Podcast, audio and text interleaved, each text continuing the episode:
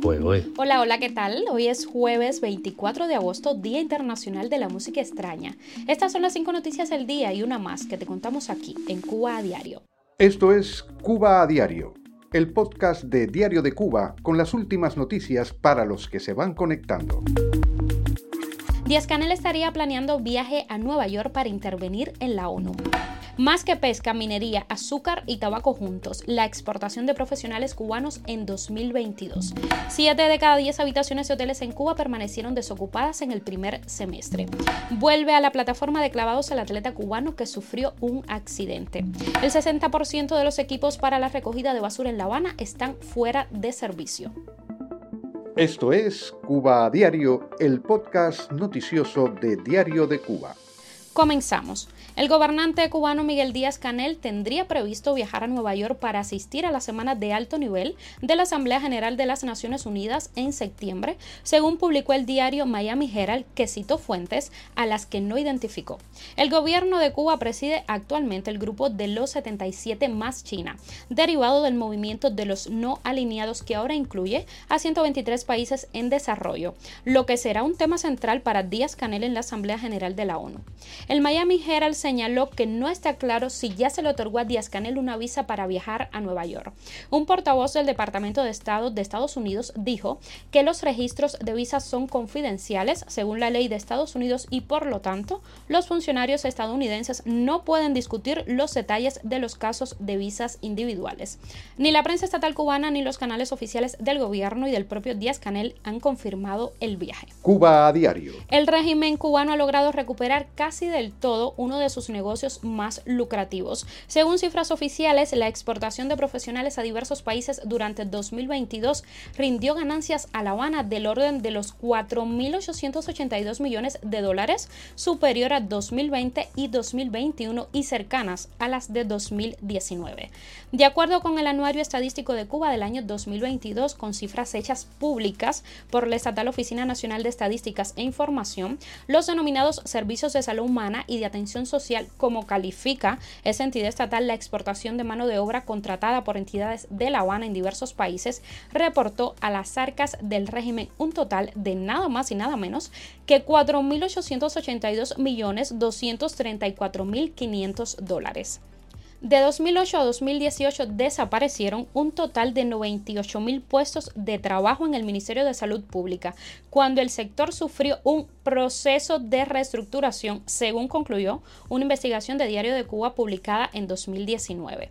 De acuerdo con datos recogidos por el proyecto independiente Cuba Data, a través de una encuesta de salud integral, un 57,6% de encuestados dentro de la isla, a quienes se les preguntó sobre la posibilidad de conseguir atención médica, respondió que tenía mucha dificultad o que le era imposible acceder a esos servicios. La Habana se queda con al menos el 75% del salario que pagan por los médicos los países receptores.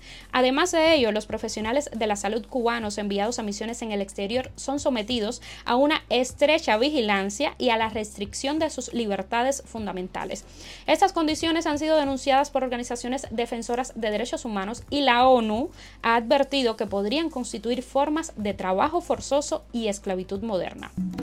Los hoteles en Cuba permanecieron abiertos en el primer semestre de 2023 con 7 de cada 10 habitaciones vacías, según el más reciente informe de turismo. La ocupación media hotelera en Cuba alcanzó solo un 27,9% en este periodo. Los datos de ocupación son directamente proporcionales a los de arribo de turistas y una muestra de la crisis del sector.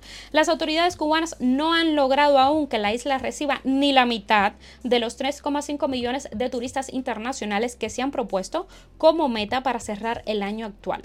Hasta julio arribaron a Cuba 1.49 millones de visitantes extranjeros, según un reporte de la propia ONEI.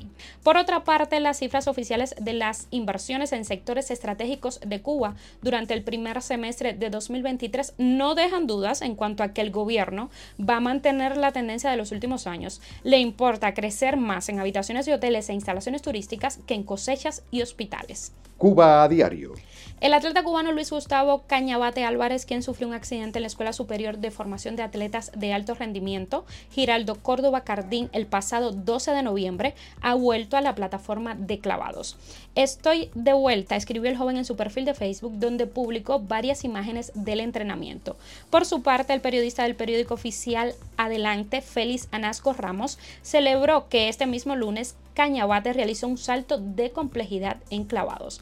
En la madrugada del 12 de noviembre de 2022, el joven de 19 años saltó al vacío en estado de sonambulismo desde su dormitorio en la escuela. Sufrió múltiples traumas y quedó en estado crítico. El clavadista manifestó su deseo de retomar los entrenamientos cuando en enero pasado recibió la alta médica después de transitar por varios hospitales de La Habana durante los dos meses de tratamientos.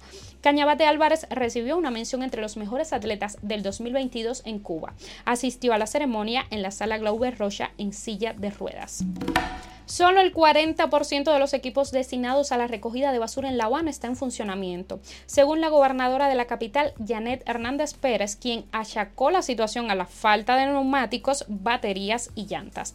La crítica situación con la recogida de basura no es nueva y lejos de resolverse se agudiza en la capital. En estos momentos hay prácticamente un vertedero o microvertedero en cada esquina. En marzo pasado, Diario de Cuba conversó con un representante de la empresa de comunales en la capital, que pidió mantenerse en el anonimato.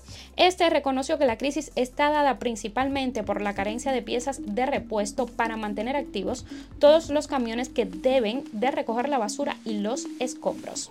Noticia extra. Meta se rinde a las exigencias de la Unión Europea y ya aplica las medidas de transparencia y privacidad de la Ley de Servicios Digitales. Como no podía ser de otra manera, Meta ha aceptado a regañadientes todas las medidas de privacidad y transparencias recogida en la nueva ley de servicios digitales de la Unión Europea. Meta lleva un par de años resistiéndose a implantar las medidas de protección de los ciudadanos que le exige la Unión Europea. Incluso llegó a amenazar con salir de Europa, algo que por supuesto no va a hacer porque es un mercado demasiado grande e importante. Pese a los desencuentros en la nota de prensa que ha lanzado Meta, abraza con entusiasmo la nueva ley de servicios digitales de la Europea y felicita a la propia Unión Europea por su defensa de la transparencia y la privacidad de los usuarios. En todo caso, lo importante hoy es que Meta ha aceptado las exigencias de la Unión Europea, que es la referencia mundial a la hora de proteger los derechos de sus ciudadanos en Internet. La compañía de Mark Zuckerberg ya ha comenzado a implantar las medidas exigidas. Esto es Cuba a Diario, el podcast de Diario de Cuba con las últimas noticias para los que se van conectando. Por hoy es todo. Gracias por informarte con nosotros. Nos puedes encontrar de lunes a viernes en Spotify, Apple Podcast y Google Podcast, SoundCloud, Telegram y síguenos en nuestras redes sociales. Yo soy Nayar Menoyo y estaré contigo mientras mi colega Wendy Lascano está de vacaciones. Te mando un beso enorme.